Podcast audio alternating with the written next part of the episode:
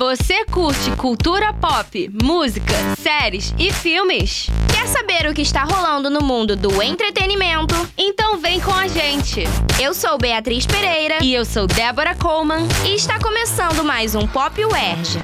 Um dos filmes de terror mais aguardados de 2022, O Telefone Preto, dirigido por Scott Derrickson, chega às telonas para apavorar os apaixonados pelo gênero. Baseado no livro de Joe Hill, o filme retrata uma série de sequestros de meninos na cidade de Denver, nos Estados Unidos. O serial killer chamado de The Grabber, o sequestrador na versão dublada, é interpretado por Ethan Hawke, uma figura sombria e misteriosa que causa terror nas crianças e nos pais. O vilão mascarado rapta os meninos e os prende no porão de uma casa, um cômodo obscuro com apenas uma cama e um telefone preto na parede.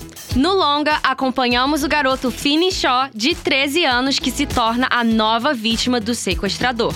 The Grabber é caracterizado com vários traços de psicopatia. Porém, não fica claro para o público a motivação dos crimes, nem a razão da presença de certos elementos, como balões pretos, nos locais dos sequestros. Você quer ver um truque de mágica? Mantido no quarto aprisionado, Finney, interpretado brilhantemente por Mason Thames, escuta o telefone preto tocar mesmo estando com os fios arrebentados. Do outro lado da linha, o garoto escuta as vítimas anteriores do sequestrador que tentam ajudá-lo a não ter o mesmo fim que elas. Mas esse contato não é nada tranquilo, né? As vítimas aparecem em cenas bizarras e muito assustadoras, já que os meninos aparecem enforcados e sangrando. Com um ou dois jump scares, aqueles momentos em que o filme nos faz pular de susto, o telefone preto quase me fez cair da cadeira. O longa traz a estética dos anos 70 com cenas e elementos que referenciam grandes títulos do terror, como It e a Coisa. Em relação ao gênero, o telefone preto pode desapontar os que esperavam uma pegada mais assustadora. Eu, que não sou tão fã, fui morrendo de medo. Mas achei que o suspense e a atmosfera tensa foram bem mais trabalhados do que o próprio terror. Também tive essa sensação, mas vamos combinar que o terror psicológico foi muito bem abordado no roteiro. Assinado por C. Robert Cargill e Scott Derrickson, o filme nos prende principalmente com a questão do aprisionamento de Finney e dos próprios espectadores.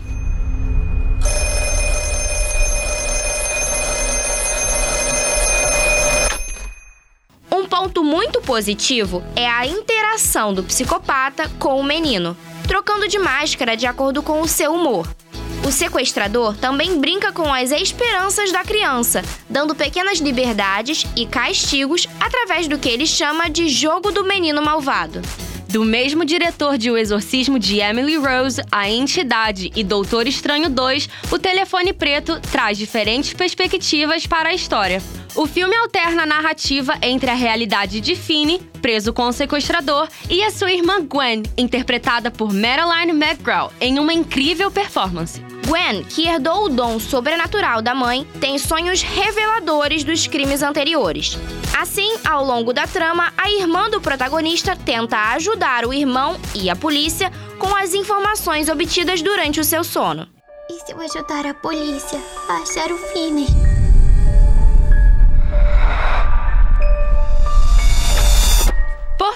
O Telefone Preto é um filme que prende a atenção de todos em cada minuto e é um excelente exemplo de longa que gera a identificação do público com o protagonista. E você, já assistiu o Telefone Preto ou ainda está ansioso para assistir? Conta pra gente lá no Instagram, cte.erg. O Pop Word fica por aqui, a gente se fala já já!